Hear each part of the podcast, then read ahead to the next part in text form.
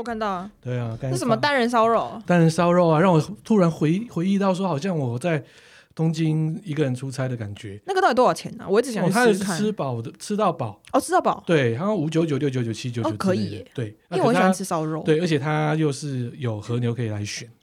那个我吃不到，我不吃牛。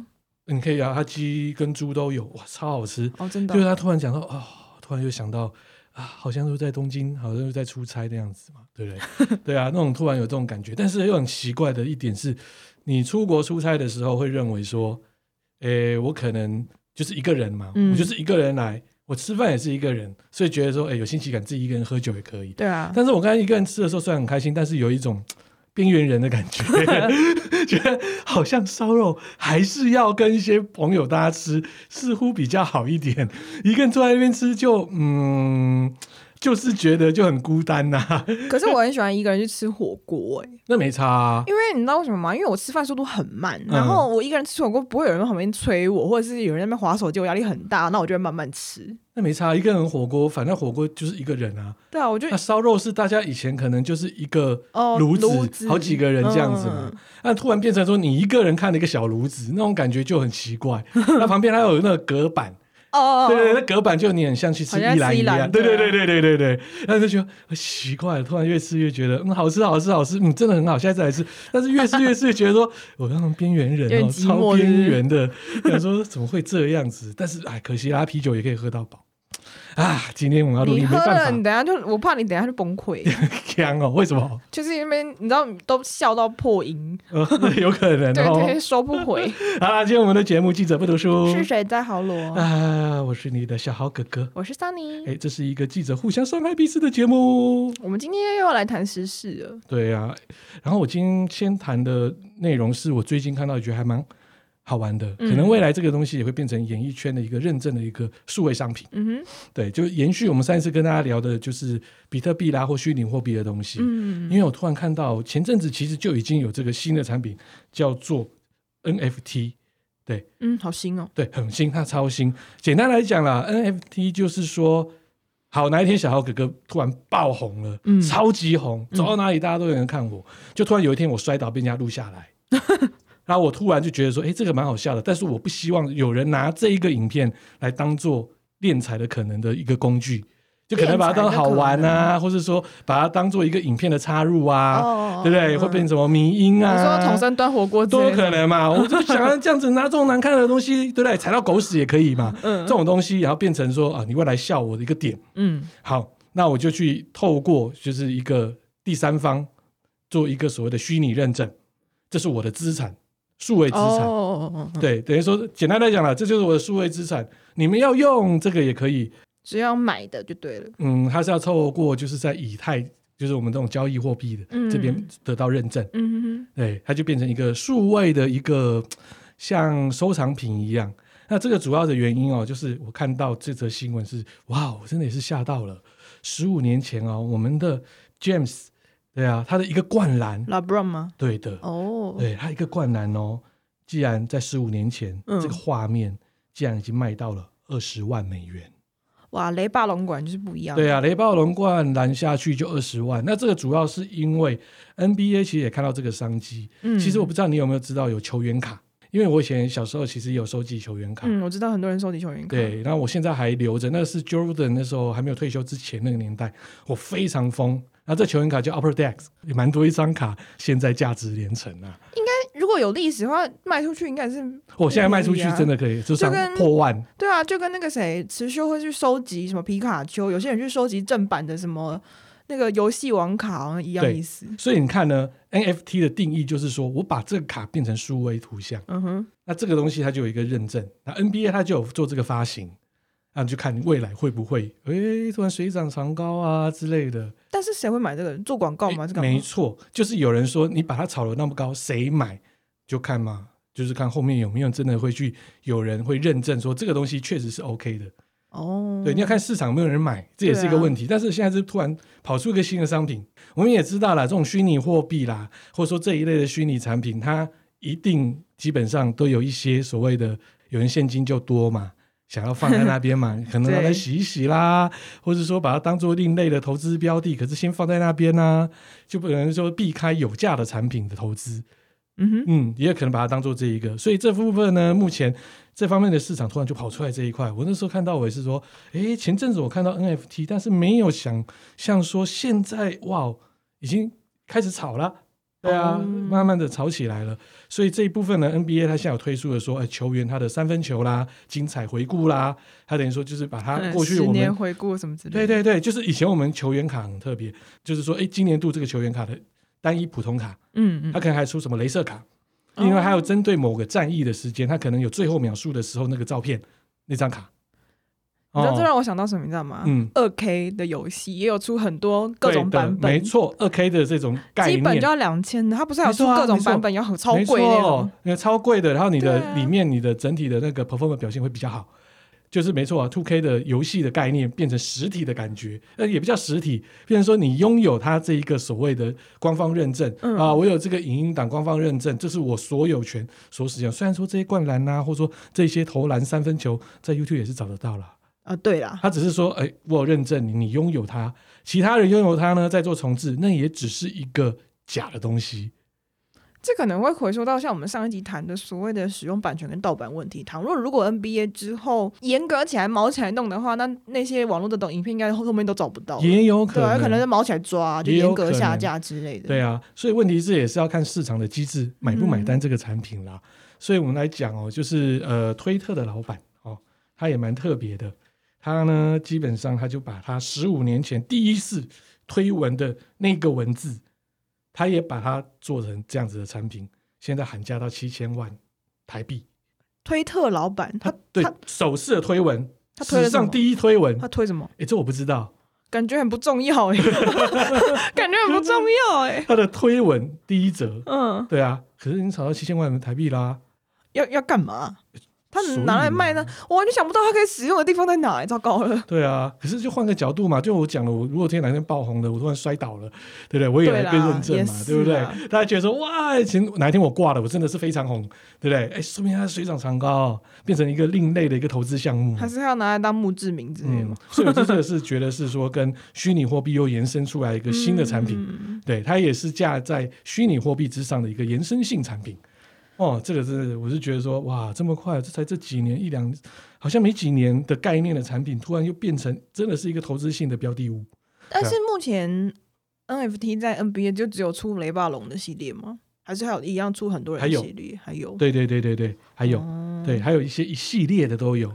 对，有我们的那个咖喱，我们的咖喱先生啊，那些都有。哦、对啊，就看啦，有没有市场的一个需求在这一部分。我个人觉得，目前产值最高的应该会是那个掉下来飞机掉下来。Kobe 对啦，Kobe 啦，因为他就是又传奇，然后又对啊，没错啊，你想到的，他所有东西真的那超有钱。可是我不知道 Kobe 有没有帮他有没有帮 Kobe 出哎、欸，这可以敛财一波哎、欸。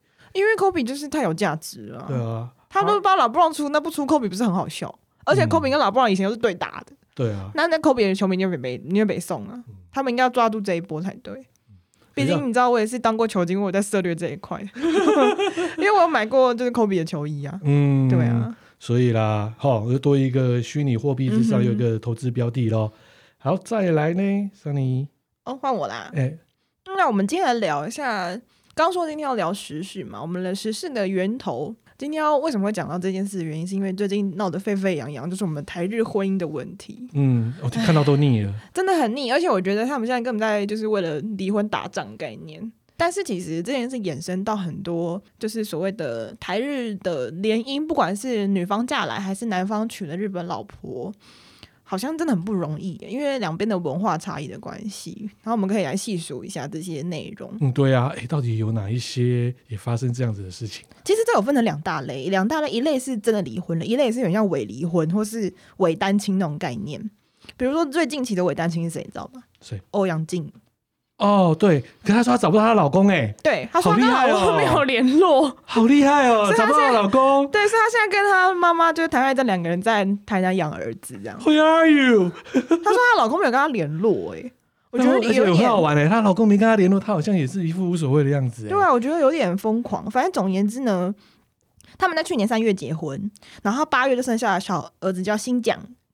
然后可是没想到，就是在去年年底的时候，他们就讲说，反正就是她找不到老公啊，然后就觉得她自己很不孝啊，然后妈妈在那边搞得也是很尴尬这样子，然后就觉得没想到私事被摊在阳光下，而且听说好像就是因为她默默在 IG 上面抱怨，然后还有人去咨询她老公，然后就把这件事情搞得更复杂，然后两个人现在都互相取取消关注对方，但是他们还没有离婚。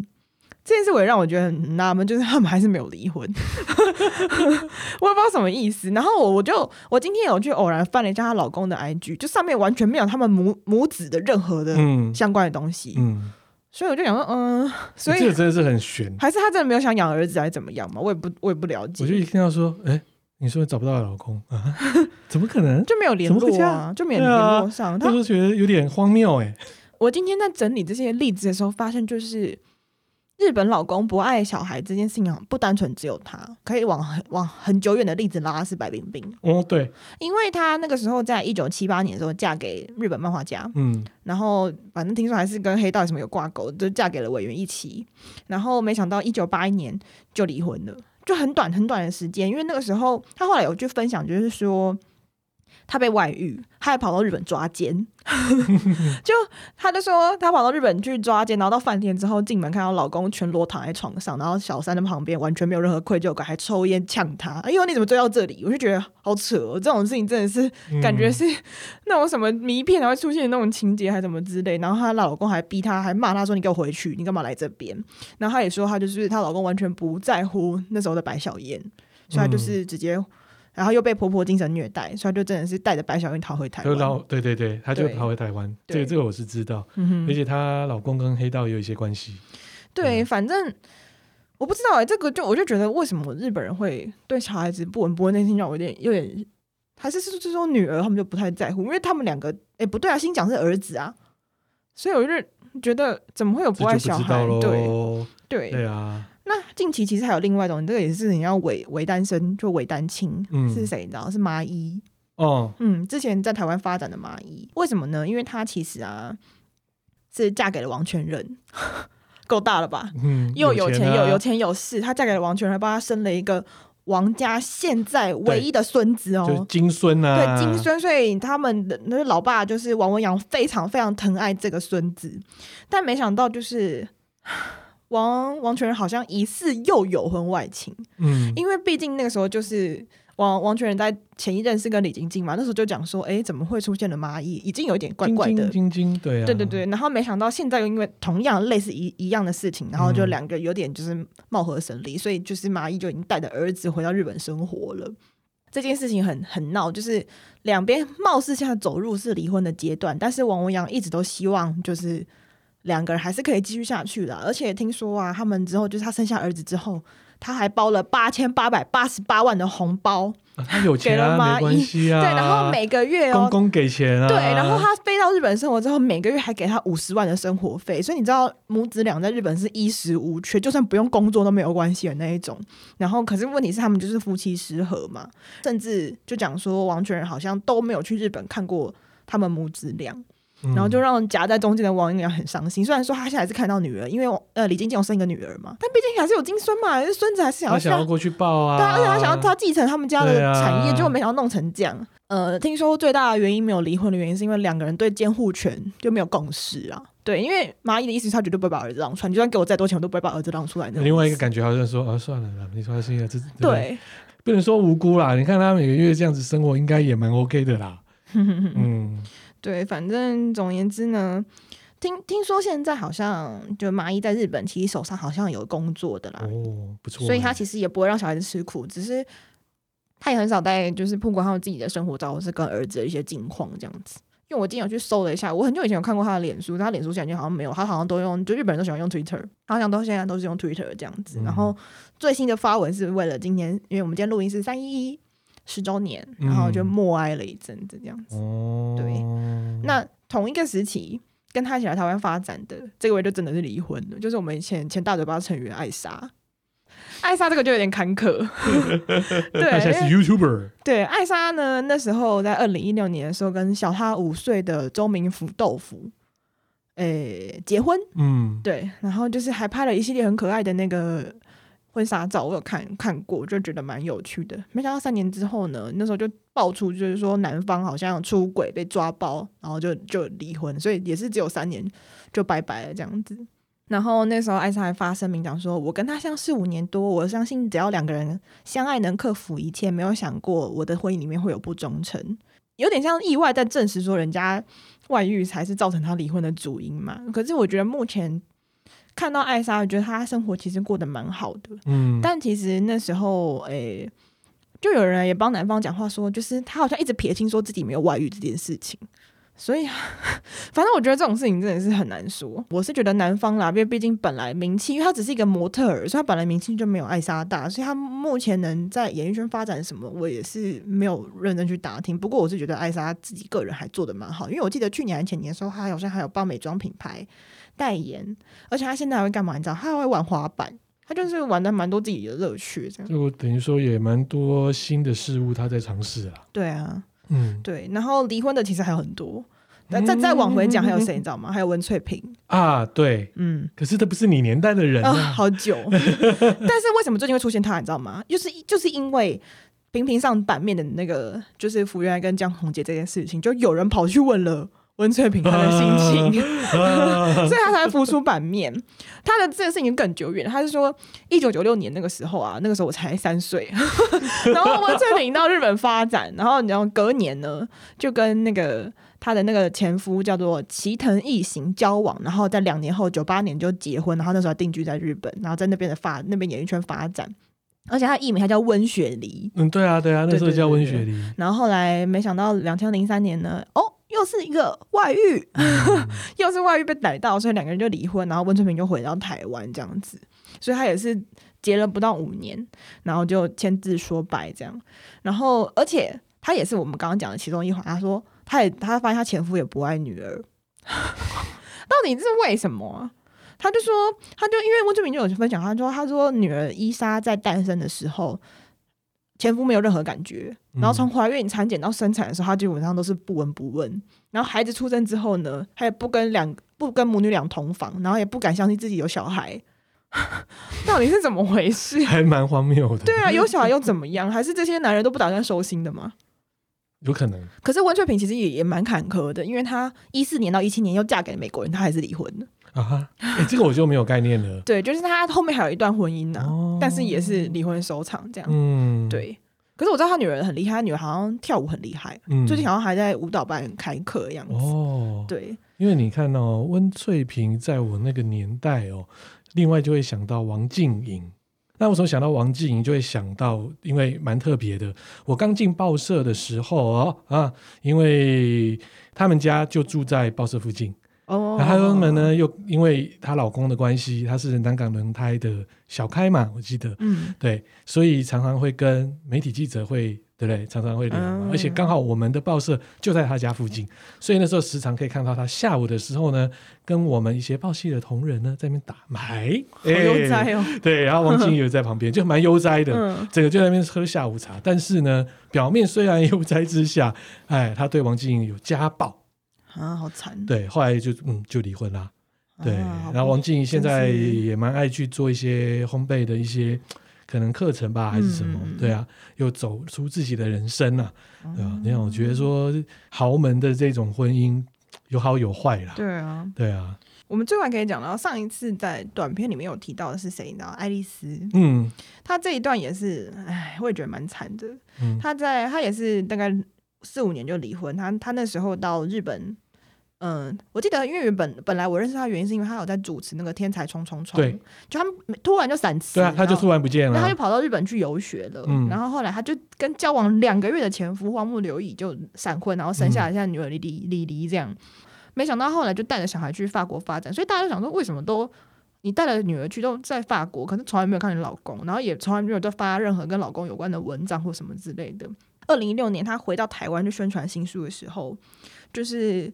每次被问到婚姻状态，他都轻描淡写的带过，然后后来才默默的坦诚说，在一五年就已经离婚了这样子。嗯、那他其实有讲过说，跟离婚的原因其实包括比如说经济啊、性格差异，还有文化，都是一些导火线。其实我觉得台日就是这样讲，因为毕竟我们对日本人的印象都是男人还蛮在家里的地位很重嘛，嗯，就是、没错，就是重男轻女，而且那个时候我记得在，比如说在江红姐跟福原爱这件事情爆发的前期，他们就讲说，小爱以前会在家里门口等着他回家，然后帮他脱外套、收鞋子，然后让他吓到说拜托你们要做这种事情。可是我记得所有的日剧里面，女生好像都会做这种事情，因为他们就是以服侍男性为主。嗯、其实我会觉得这性格很扭曲啦，我就觉得这是民族性很扭曲的问题。那没办法，那是民族性的事。对啊，所以所以你就讲说他们两个像性格跟文化不是不是，我都可以理解。后来，而且重点他他的前夫啊，还希望他女儿搬到日本，可是因为爱丽丝想要在台湾发展事业，然后才不会让家中经济就是过重，然后可他又不想让女儿离开身边，反正就是总言之，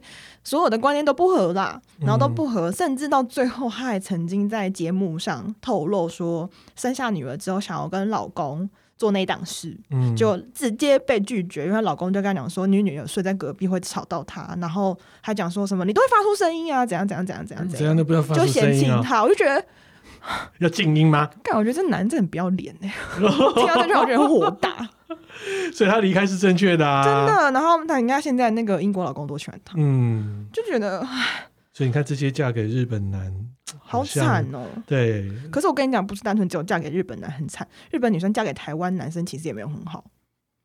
对啊，没错，你看一下艾莎。对对，然后像那个那个字，比如说像麻衣跟艾莎是一种嘛，然后其实还有讲说是日本的明星，嗯、他们就有在找说，之前你知道长谷川润，嗯，也是很漂亮的模特儿嘛，而且她又是爱尔兰美籍跟法国混血，嗯、母亲是日本人，反正她就长得漂亮，啊、然后身材又很好。结果她在一一年的时候啊，嫁给了住在夏威夷的台籍男性，嗯，而且是当地的潮牌店老板，还生了一对小孩。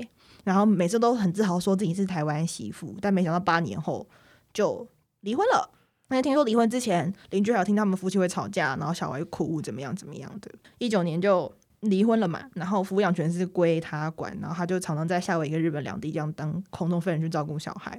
还有另外一个是谁，你知道吗？这个这个人我最近有在日剧看过他，但是我没想到原来他的呃来由这么离奇，是香里奈。哎，我跟你讲他的经典呢，夏威夷度假啊，台湾小开，哎，对，然后两腿开开，结 果没不雅床照怎么回事？超好笑的，喝醉了，然后那个整个躺在那边，然后就是、哦、你有看过是不是？当然有看啊，我没看过、啊，你没看过，我没看过、啊，哇，拜托，哎，像你在那时候多哦，刚出来的时候我就觉得哦，不错哦，是漂亮的，对，后来他又跟那个谁。你说山下智久吗？哦，对了，对了，对了，因为他那时候就跟他合演来出日剧之后就开始爆红，我开始就是关注他。我觉得，哎、欸，他持续下去一定还会再红。对，然后他们讲说，这就是他花了六年付出，中间还有人以为他去拍 AV，好惨、喔，好坏哦、喔，这个人，日本人真的是怎么都这样啊？对啊，这样你讲也也对啦。你比如说广告 time。你知道我们印这么多资料怎么不心痛呢？因为 Epson L 三一五零高速 WiFi 三合一连续供墨，平均呢黑白一张只要零点零七元，彩色一张零点一九元哦。你知道我们资料怎么整理才让节目不 NG？因为 Epson 拉拉熊的标签机，让我们资料放到哪就贴到哪。你知道标签机再进化到手机也能排版？因为 LWC 四一零让标签输出走入无线蓝牙，好方便哦。还能印出个性文青风格的标签，图示凸显自信与专业。Epson 神印整理之处就是这么厉害啦！别怀疑，只要点资讯栏就可以知道这么厉害啦 a b s o n 成功为你设想，耶！呜呼！偶像明星现在这个资深了，酒井法子。其实酒井法子当初是先拿到台湾，应该是先在台湾发展之后，才又红回到日本，所以才为什么有所所谓的就是我们八零九零年代讲的挡泥板女神呐？哦，对，那时候就是台湾的代表，那就是是我们的周慧敏嘛。啊，日本的代表那就是，哎，对不对？酒井法子。那酒井法子就是在二零零九还是那段期间，就是吸了毒，吸毒之后呢，哇，那演艺事业就很糟啦，就可能很像我们香里奈一样，两腿一开哦，造成整个业绩崩盘了，啊，要接什么也没办法接了嘛，所以就变成说啊，我接不到案子，什么都没有。之后呢，他在好像二零一四年的时候力求复出，等于说我戒毒了，哦、嗯嗯，但是他怎么复出呢？啊，就是拍 A 片呐、啊。好惨！有没有说 A 片啊？这个片有点类似 SM，但是算三级片。但是更惨的来喽、哦嗯！这个片到应该是最近才开始准备要上映。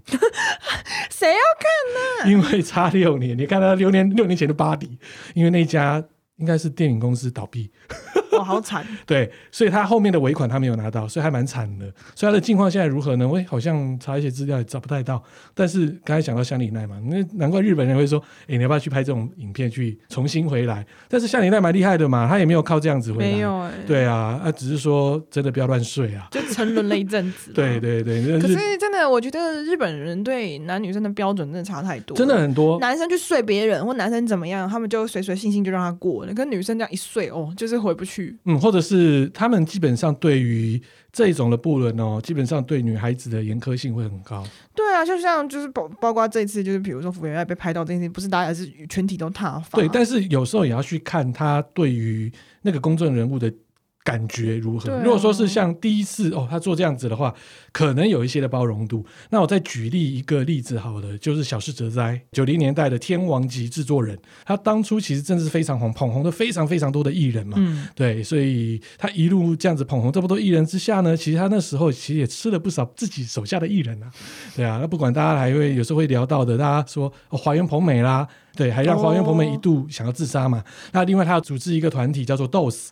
对，那 DOS 这个团体呢，他又跟这个主唱诶结婚了，那之后呢又离婚，那后来他又组成了一个叫 Globe 这个所谓的地球乐团吧，又跟里面的主唱 Kiko 在一起，后来又结婚，然后就是他现在的这一个原配了。那龟子呢比较特别的地方，就是他在好几年前吧，很久以前，应该是脑部病变还是怎样，突然就诶智商对救回来之后。真的是不是太高了，变小孩子了。嗯、当然，大家会觉得说啊，小事则哉哦，真是还是很尽心尽力的照顾他。但是在这期间就发生了，他把过去所有的音乐的版权跟唱片公司这方面有所谓的纠纷，他有把。版权又卖给了好像第三人、第四人去榨取这方面的金钱，所以那时候整个演艺圈还有跟整个日本的民众那时候就觉得说：哇，你以前这么花，哎，就蛮多负面的嘛。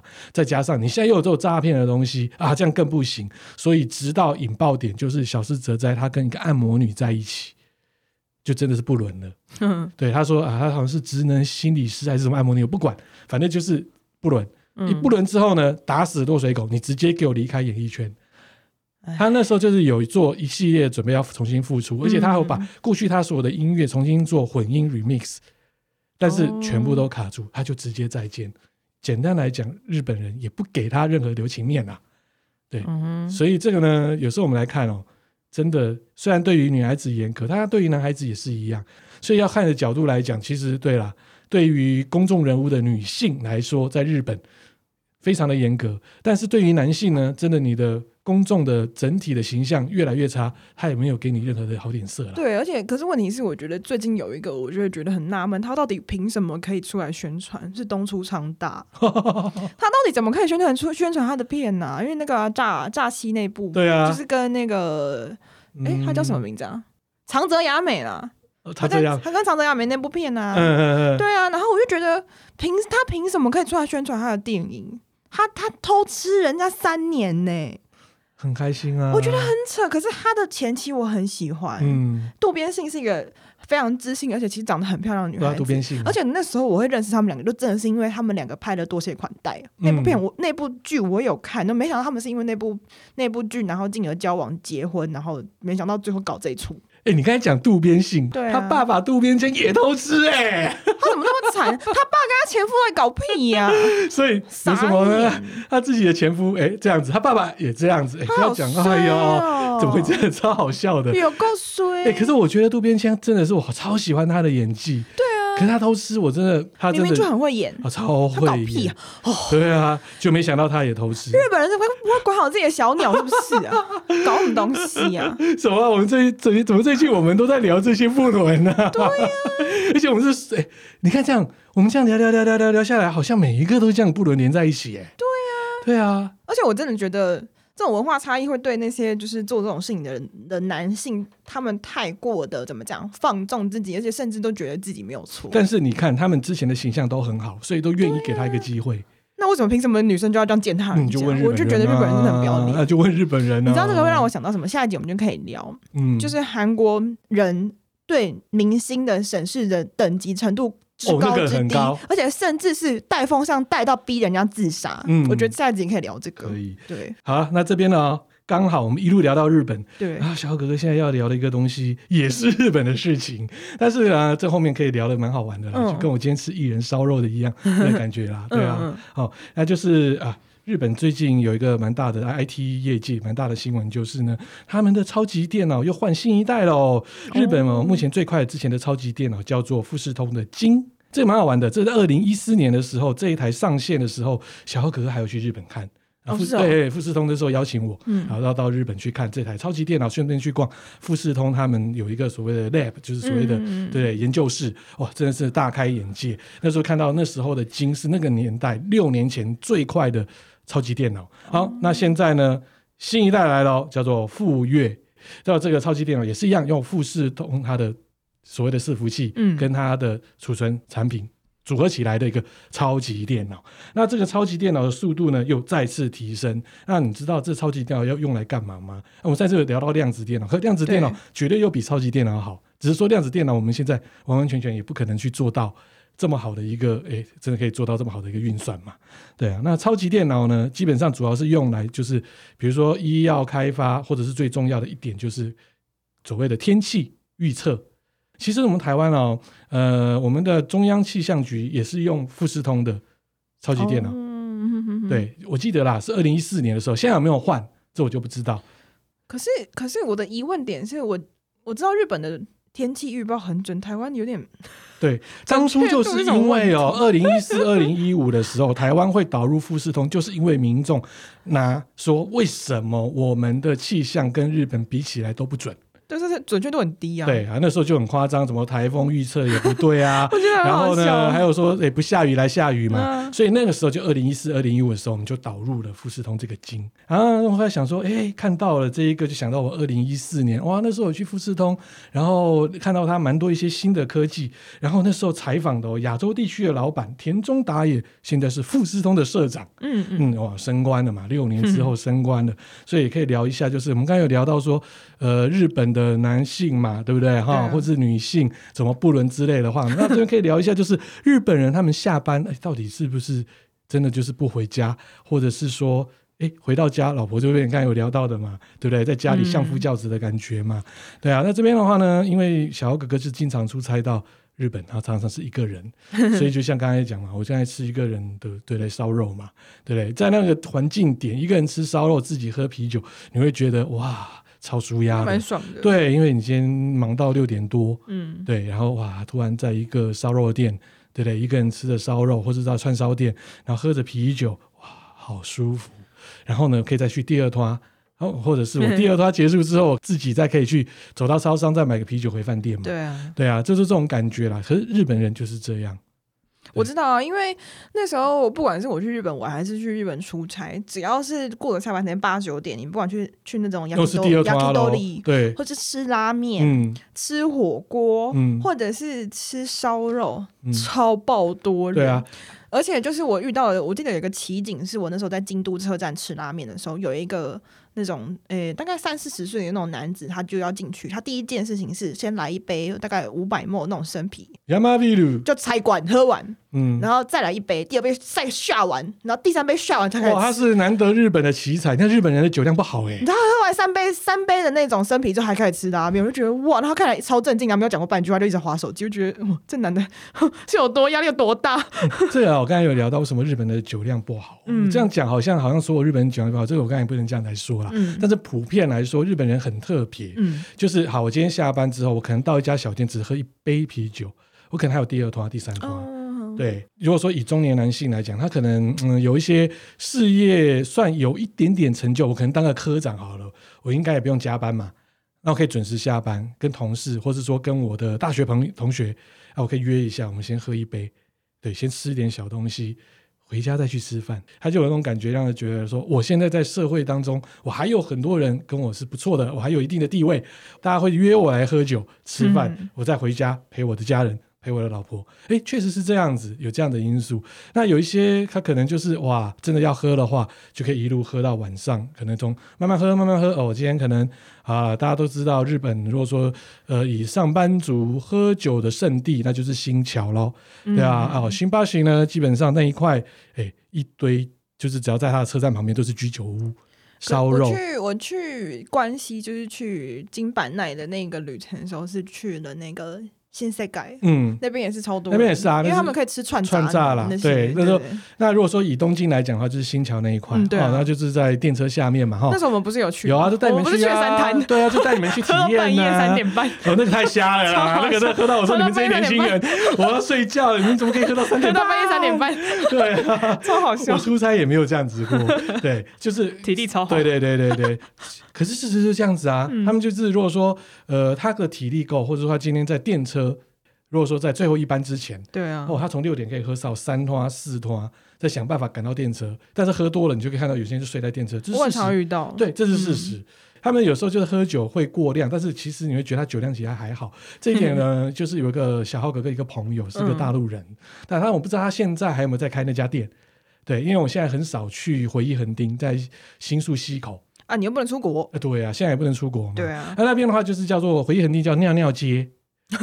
它很窄，然后它就是基本上它是在昭和年代那时候二战光结束时候，刚结束嘛，那时候日本百业萧条，但是要发展工业啊这一些，那很多工人下了班就想要喝一杯，喝点吃点东西，所以在那边就开始有一些摊贩出来，然后那你喝多了要尿尿没办法尿嘛，所以你就会在那边随地尿尿，所以就叫尿尿街。啊，当然现在了还有尿尿街，不是？啊，现在有，啊，现在回忆横丁自治会啦，他那边应该什么自治会管理会早就有一个不错的一个公厕。但是所有的店家是非常小、非常小、非常小。对，一般观光客其实早年的时候都不敢进去。我去出差的时候，基本上，呃，进去应该也没什么观光客。是在差不多这十年吧，才开始有观光客变成一个景点。但是那时候就认识了几个大陆的朋友，就是在那边呢，可能富二代啦，在那边读书，一直都在延毕嘛。他爸爸就觉得说不要让你带坏，那就买一个 小店面让你来这边做点生意嘛。说真的，烧肉不怎么好吃啦。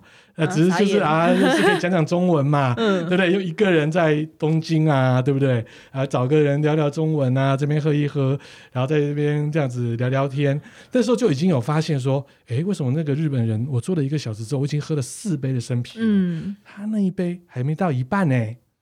对，后来我就开始问嘛，好像我就问说，我问那个店员有没有问我那个朋友，嗯，就说，哎，他们你这样子生活，你这样子生意很难做哎，因为他啤酒这么久，他只点了毛豆 一个串烧，他就可以活那么久哎，他就这样子，他说你就知道吧，日本人的酒量很差的，能卖他几杯就已经很厉害了，对，所以他就直接就说，嗯，日本人酒量会这样。后来呢，我就到了一些所谓的就是呃餐厅，后来慢慢也发现，哎，好像有这一回事。我记得我那时候去东京玩的时候，是是旅行的时候，然后也是差不多搭类似末班捷运要回去饭店住，嗯、然后就看到有我我我坐在那个椅子上，然后对面有个女孩子，嗯、她就喝到满脸发红，然后就已经倒在快要到隔壁的那个肩膀上睡着，然后睡到有点嘴巴开，但是因为她长得算漂亮，然后裙子有点短，我有点担心她曝光，你知道吗？嗯、然后结果很好笑的是，她左边本来是一个。应该我忘记是年轻还是老的男生，然后就一直闪，嗯、一直闪，一直闪，闪到最后他直接站起来，然后就站到 站在门边，然后结果他就突然醒过来，因为就已经快要倒在椅子上，他醒过来，嗯、他就又坐好，然后没想到他就又又往另外一边靠快靠门的地方去，然后他就快要倒向一个阿姨，阿姨也吓坏，阿姨也是赶快站起来，然后就 然后就去站到，他就直接全部倒下来，就差点整个倒下去，然后阿姨就赶快站起来，然后就也是躲到门边的门板去。嗯、但是我觉得还有一个很厉害的点是，明明就睡到嘴巴开开，快捞出一那种。嗯。然后就往前呢，他好像在我的前两三站下车，然后一听到那个站名一响，他就噔，然后就弹起来，然后就下车。嗯、我就觉得，哦，这是一个什么神奇的一个自我反应概念？他至少还可以醒来。对，他直接醒来，然后下车。对，那刚刚来讲就是啊，我们卖酒的啊，或者说这些店家对于日本他们酒量的看法，嗯、在这边呢，就是日本人对于他们日本人的酒量看法跟你分享。嗯，就是我刚才有聊到嘛，去富士通嘛，对不对？二零一四年，印象我印象深刻是那时候有一天晚上。就是富士通亚太地区负责事务的老板，特地就约了我们台湾，那时候去只有三个台湾媒体，约一下吃个晚餐。哦，那我想说，哎，还好啦，在饭店对面就吃个晚餐，然后又高楼层，看看风景也不错。嗯、但是他怎么很从我们出发之前的时候就已经说一定要跟我们约，跟我们喝酒，讲白了。嗯后来坐下来之后呢，哦，原来他是富士通台湾的第一任总经理。嗯，他来台湾，他非常喜欢我们台湾的喝酒文化。哦，嗯，像我们台湾说干杯，就真的是全部干杯。当然了，他那边干杯就是一口，哎，就这样结束。他觉得不爽快，而且他会中文。哦，他就觉得好好开心哦，终于看到我们台湾人了，然后可以这样喝。然后我跟他说，我们现在喝到一点多了，那你你你家住哪里啊？他说他住横滨。啊，好远哦，好远的，超远的。对啊，什么游戏有司机之类的吧？我说超厉害，可是他就很整个就是觉得说台湾超棒的，就是说这种喝酒的感觉真的很像家人哦，那种喝喝酒的方式又很那种义气的感觉啦，就变成说让我想到，哎，为什么日本人这种所谓的嗯日本上班族，如果说他在国际企业，他非常喜欢来台湾。的原因，除了说喝酒文化啦，还有我们基本上诶吃的东西也不会差异太多，而且美食更多，嗯，之外，还有另外一点就是呢，像这些外派的所谓的日本的这些上班族来到台湾，都是一定当分公司的总经理嘛，嗯，他本来是坐电车上下班的哦，他只是一个科长哦。可是他到台湾之后呢，他有司机哦，他可以住豪宅哦，升格了，对，上然后来这里又没有太多的语言隔阂，所以对于日本的所谓的上班族呢这一类，如果能够在台湾工作，非常的幸福。虽然每次都被外派到说，哎，要回总部了，其实他们有时候是不舍的。我碰过啊，我参加过很多，因为我有跑日商，参加过很多日商的这些朋友的这些高高干们，哎，这些好朋友们，哎，可能要转到哎回到总公司，或者说要转到香港。新加坡离别宴的时候，哇，喝的可凶之外，我 开始掉泪，多喜欢台湾呢、啊。啊，都是这样啊。对啊，就是今天可以带一点，就是刚好因为今天录音是三一一嘛，那时候我们也是台湾帮了日本很多忙，没错、啊，所以他们也是到。从那件事情之后，十年来都很喜欢台湾，就是这样啊。就是这样啦，这个不能说我们什么啊媚日啦，或者说什么我们是哎、欸，对不对？我们人家也是很喜欢我们的，贬低国格。其实基本上他也喜欢我们，啊、我们也喜欢他们，没什么差嘛。我讲、啊、到三一一，对我还记得那时候三一一隔了几个月之后，我又到东京出差，哇，好危险！限电，这真的是限电。哦、但是我会觉得日本人，你们真的也不会去省电。我不懂哎、欸，就是比如说你好手好脚的，嗯，为什么你在？已经是限电哦，为什么你还要再坐地铁站，或者说你今天坐呃，你今天坐电车的时候，嗯、对不对？那你今天为什么你还要更加去排电梯？哦，那就可以直接走楼梯就好了啊，好手好脚的哦，而且不是老人家、年轻人哦，嗯、他然后再来，他硬是要挤。啊，对他怎么样就是硬是要挤，我这我也不懂，这可能民族性的事情，在日本人其实很不爱关电灯。